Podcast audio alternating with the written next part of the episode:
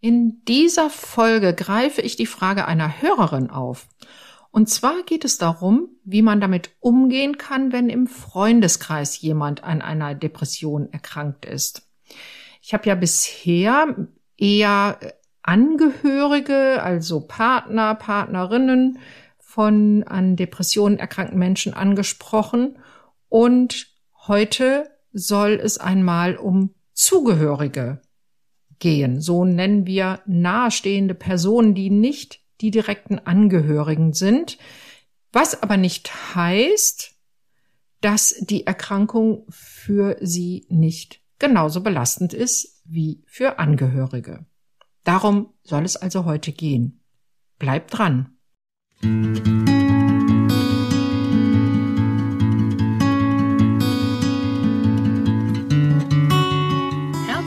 Willkommen bei Angehört, deinem Podcast, wenn du dein Leben mit einem psychisch erkrankten Menschen teilst.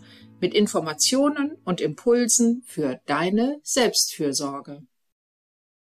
Herzlich willkommen bei Angehört, dem Podcast für Angehörige und, jetzt muss ich mal ergänzen, Zugehörige psychisch erkrankter Menschen. Ich bin Maria Fahnemann. Ich bin Kunsttherapeutin und kreative Traumatherapeutin und in meiner Praxis begleite ich an und zugehörige psychisch erkrankter Menschen. Mich hat eine Podcast-Hörerin angeschrieben und hat eine Frage, weil jemand aus ihrem Freundeskreis an Depressionen erkrankt ist. Ich lese diese Mail mal vor, natürlich strikt anonymisiert und auch im Inhalt oder in der Formulierung so ein bisschen verändert, dass eine Nachvollziehbarkeit möglichst ausgeschlossen ist. Doch wenn ich die Mail vorlese, dann damit ein bisschen deutlicher wird, welche Situation so bedrückend ist. Ich nenne die Hörerin hier Jana. Jana schreibt, in unserem Freundeskreis ist eine Person mittelschwer bis schwer an Depressionen erkrankt. Sehr oft sprechen wir mit dieser Person leihen ihr unser Ohr und geben Ratschläge, was sie tun könnte. Doch dann erleben wir, dass diese Ratschläge nicht angenommen werden und sich nichts bessert. Es belastet uns auch, dass wir mehr wissen als die Familie dieser Person und wir dennoch nicht helfen können. Wir haben auch große Angst davor, dass sich dieser Mensch etwas antun könnte und wir hilflos davor stehen können wir überhaupt eine Hilfe sein und uns dennoch selbst schützen. Denn ich zum Beispiel fühle mich inzwischen heillos von der Situation überfordert. Vielen Dank und viele Grüße, Jana. Ja, nun, liebe Jana, ich kann mir vorstellen, wie belastend das ist. Einige Dinge machen das Zugehörigsein besonders. Und zwar besonders, damit meine ich, anders als das Angehörigsein. Und zwar die Beziehung zwischen Freunden oder Freundinnen kann ja sehr eng sein, ist aber anders eng und anders vertraut und anders, ich benutze einfach auch mal den Begriff intim, als mit einem Partner oder einer Partnerin. Manchmal kennt man seine Freunde oder Freundinnen ja auch schon viel, viel länger, als der Partner oder die Partnerin sie kennt. Zum Beispiel Frauen, die ja so eine beste Freundin häufig haben, die schon sehr, sehr lange in ihrem Leben ist. Und da gibt es eine sehr enge und sehr starke Vertrautheit häufig. Dadurch gerät man manchmal aber auch so zwischen alle Stühle. Zum Beispiel in diesem Fall, wenn ein Partner oder eine Partnerin weniger weiß über die Erkrankung oder den Umgang der Erkrankung mit einem depressiven Menschen, als es die Freundin oder der Freund tut. Man ist meistens geografisch etwas weiter weg, also im Sinne von, man lebt nicht im gleichen Haushalt, ist also nicht immer da, steht nicht immer zur Verfügung und ist nicht immer in der Nähe. Man bekommt also auch vieles vom Alltag letztendlich nicht so stark mit, wie das die unmittelbare Familie tut. Es hat natürlich auch Vorteile, weil als Freundin kannst du abends die Tür hinter dir zumachen und für dich sein. Das ist im selben Haushalt dann manchmal schon ein bisschen anders. Das kann aber auf der anderen Seite auch die eigene Unruhe steigern, weil du eben nicht immer daneben sitzt und alles mitbekommst. Um mal auf Janas E-Mail einzugehen. Sie spricht davon, dass sie Ratschläge gibt oder sie sagt ja wir, also wahrscheinlich sie und ihr Lebensgefährte oder ihr Ehemann, äh, Ratschläge gibt, die nicht befolgt werden sozusagen. Darauf möchte ich ein bisschen näher eingehen. Wenn man eine gute Idee hat, was ein anderer Mensch tun könnte oder was einem anderen Menschen gut tun könnte, also was jemand tun könnte, um seine Situation zu verändern, dann kann das sehr frustrierend sein, wenn diese wirklich von Herzen gut gemeinten Ideen und ich sage jetzt mal Ratschläge, man könnte auch sagen Hinweise, nicht angenommen werden. Dazu kann ich zunächst einmal sagen, das hat ganz natürliche Gründe. Überlegt mal, Ratschläge mögen wir Menschen alle meistens nicht besonders gerne. Wir empfinden das häufig als so ein Eingriff in unsere Autonomie oder in unsere Gestaltungsfreiheit. Vielleicht kennst du das Phänomen auch aus ganz allgemeinen, banalen Alltagszusammenhängen. Man könnte das zusammenfassen mit, was verboten ist, wird reizvoll und das, was einem geraten wird, was also quasi geboten wird, wirkt manchmal demotivierend. Dafür gibt es sogar einen Fachbegriff, nämlich den Begriff der Reaktanz. Den haben die Psychologen aus der Physik übernommen und das hat er was mit elektrischem Widerstand zu tun. Mehr kann ich dir dazu leider nicht erklären, weil ich von Physik keine Ahnung habe. Aber in der Psychologie versteht man darunter eine Reaktion auf eine empfundene Einschränkung der eigenen Gestaltungsmöglichkeiten. Also im Prinzip so eine Art, ähm, salopp gesagt, Trotz. Ich habe da mal so ein Beispiel aus dem Alltag. Ich weiß noch, wenn ich meinen Kindern früher mal empfohlen habe, lies doch mal das und das Buch, das ist ganz toll, das wird dir ganz bestimmt gefallen dann konnte ich davon ausgehen, das habe ich dann sehr schnell gelernt, dass meine Kinder genau dieses empfohlene Buch überhaupt nicht angefasst haben. Also wenn im Freundeskreis Ratschläge erteilt werden, passiert dieses Thema, also diese Reaktanz, die kommt dann durchaus sehr häufig. Das könnte zumindest ein Teil der Erklärung sein. Hinzu kommt, wenn jemand Depressionen hat, dann ist ein Kennzeichen der Depression ja auch eine allgemeine Antriebslosigkeit, das Gefühl, überhaupt keine Energie zu haben. Und allein das kann Handeln verhindern. Es kann also sein, dass so eine, ja, ein, ein Hinweis, ein Ratschlag, eine Idee, die ich einem Freund gebe, der Depressionen hat, dass die vielleicht zunächst einmal ganz interessiert sogar aufgenommen wird, dann aber in der Umsetzung oder für die Umsetzung einfach die Energie fehlt oder der Antrieb.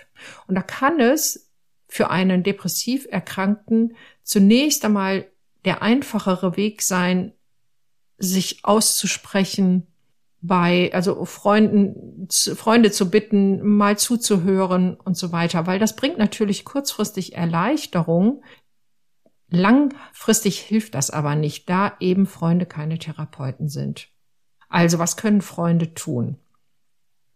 Vielleicht kannst du, Jana oder alle anderen, die auch in dieser Situation sind, versuchen, von einer ratgebenden Haltung eher in eine fragende Haltung zu kommen.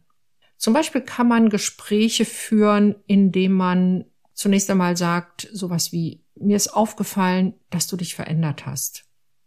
Und dann ist es wichtig, diese Veränderung, die dir aufgefallen ist, wirklich zu beschreiben. So wie sie sich von außen, also aus deiner Sicht darstellst. Du kannst zum Beispiel sagen, du wirkst so niedergeschlagen in letzter Zeit.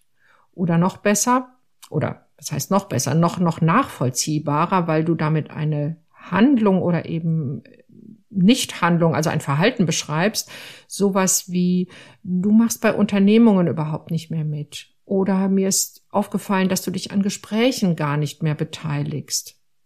Und dann kannst du fragen, wie siehst du das? Du könntest auch fragen, was brauchst du? Oder kann ich etwas für dich tun? Und wenn ja, was könnte das sein?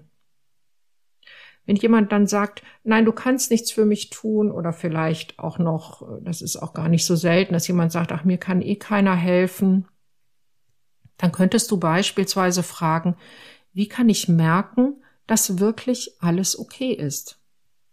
Du kannst auch spiegeln, indem du sagst, also so etwas wie, es muss natürlich auf deine Situation jeweils passen. Das sind hier nur Vorschläge, was ich ähm, hier vortrage.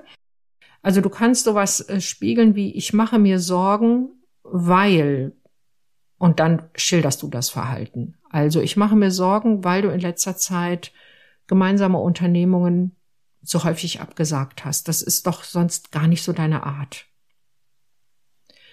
Wenn du Angst hast, diese Person könnte sich etwas antun, dann sprich auch das an.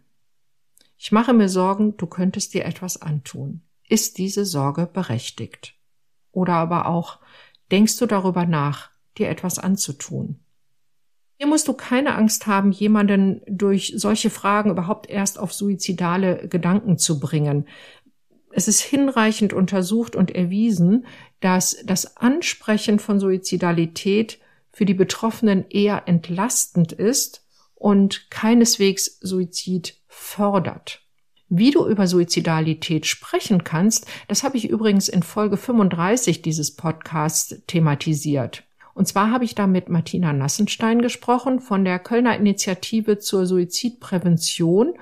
Und wenn du in die Folge reinhörst, da bekommst du ganz viele hilfreiche Hinweise, wie du so ein Gespräch führen kannst. Ich verlinke dir diese Folge nochmal in den Show Notes.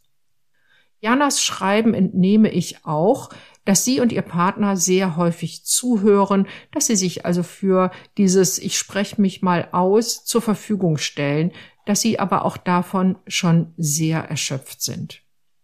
Hier ist es jetzt ganz wichtig, die eigenen Grenzen nicht nur zu kennen, sondern diese auch zu benennen. Du darfst einem an Depressionen erkrankten Menschen, also deinem Freund, deiner Freundin, ruhig sagen, dass du gerne helfen möchtest, aber dass du an deine Grenzen kommst. Zum Beispiel so kannst du das formulieren. Ich habe jetzt keine Zeit oder keine Energie für ein Gespräch. Aber morgen Abend oder übermorgen oder wann auch immer, also nenn einen Zeitpunkt, nehme ich mir gerne Zeit. Ist das okay? Das heißt, mach ruhig einen Termin aus für ein Gespräch also du kannst auch sagen, generell, zu welcher Uhrzeit bist du zu erreichen und zu welcher eben halt nicht. Also beispielsweise, du kannst mich abends anrufen, aber bitte nicht mehr nach 22 Uhr, weil dann gehe ich schlafen. Ich kann mir vorstellen, dass dir solche Terminvereinbarungen Sorgen machen, nämlich vielleicht die Sorge, in der Zwischenzeit könnte eine ganz schlimme Krise eintreten, weil der Mensch ruft dich ja jetzt an und braucht jetzt jemanden.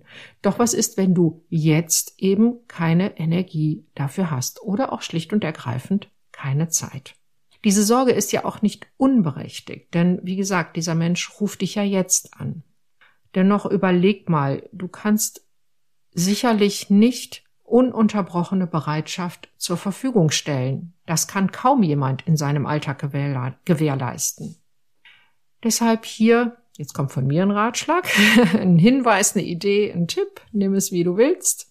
Überleg einmal, ob es möglich ist, mit deinem Freund oder deiner Freundin zu vereinbaren, wen er oder sie anrufen kann, wenn du nicht zur Verfügung stehst. Du könntest also helfen, eine Liste von Anlaufstellen zusammenzustellen. Angefangen mit Beratungsstellen, dem sozialpsychiatrischen Dienst oder mit der für sein oder ihr Wohngebiet zuständigen psychiatrischen Institutsambulanz bis hin zur Telefonseelsorge. Auch darüber habe ich mal eine Podcast-Folge gemacht, nämlich über ähm, Anlaufstellen im Notfall und die verlinke ich dir auch nochmal in den Show Notes. Also hör da ruhig nochmal rein, da sind noch eine ganze Menge Ideen drin. Außerdem könntet ihr vereinbaren, wer aus dem Bekannten- oder Freundeskreis oder eben vielleicht auch aus der Familie zur Verfügung stehen könnte, außer dir.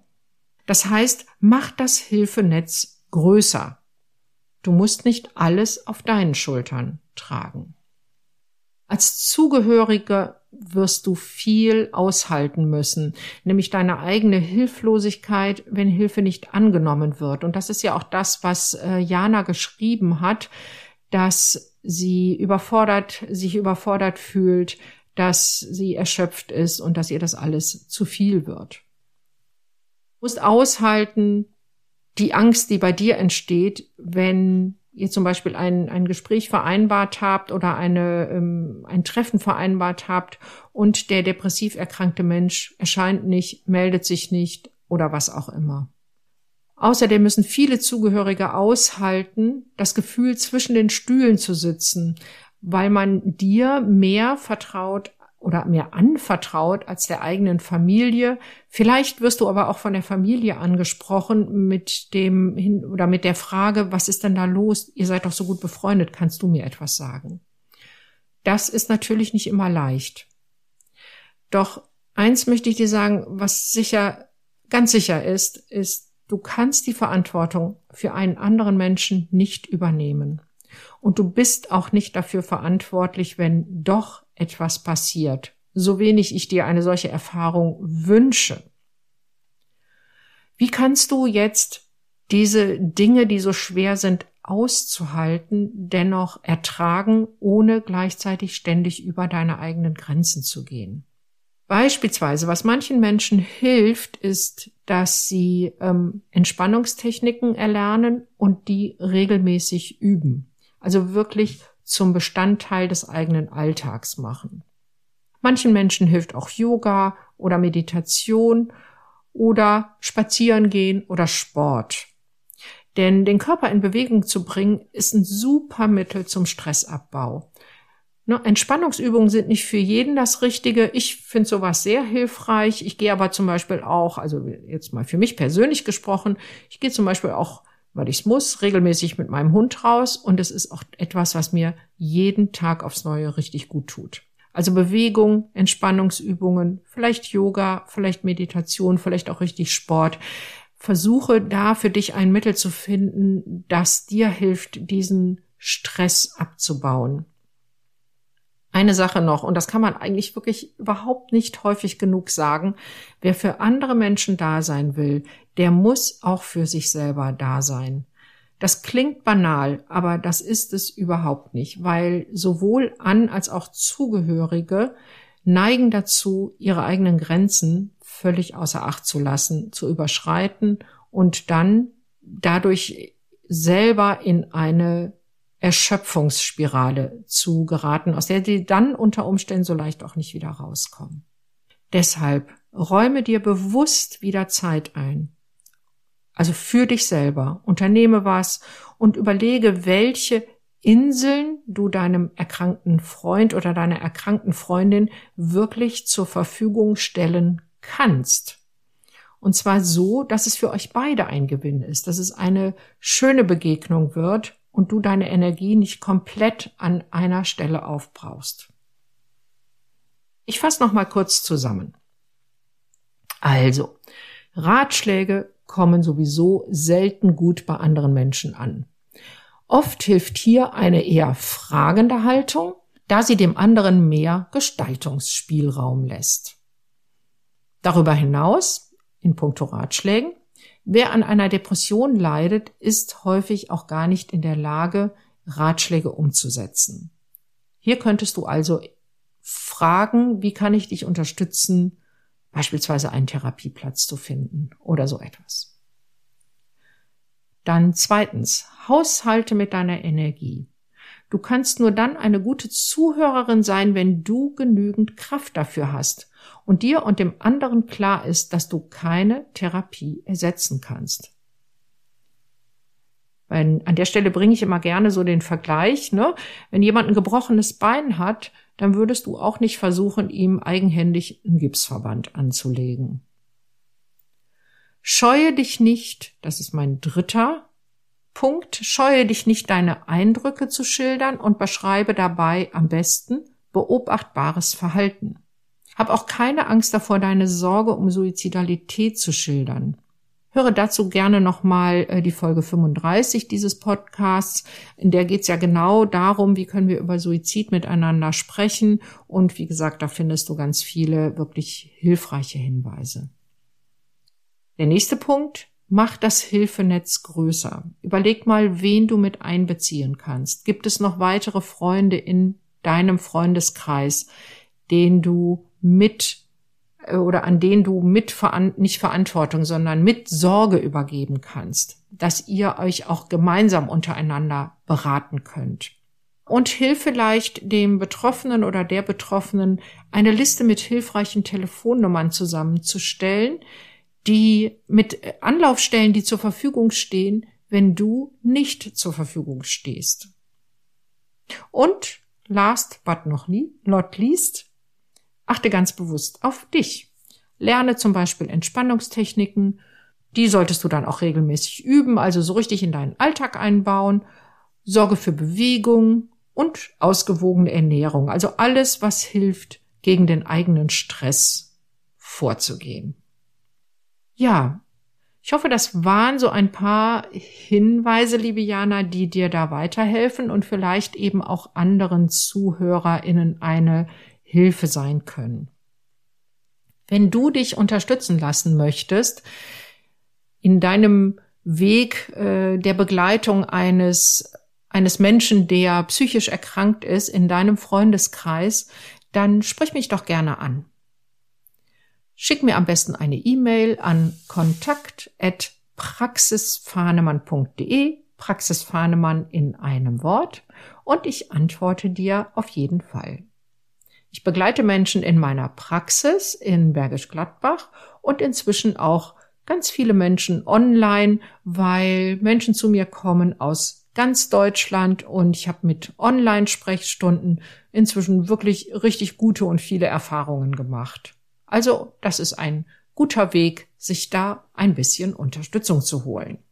Und zwar bevor deine Energie komplett aufgebraucht ist. Ja, das war's auch schon wieder für heute.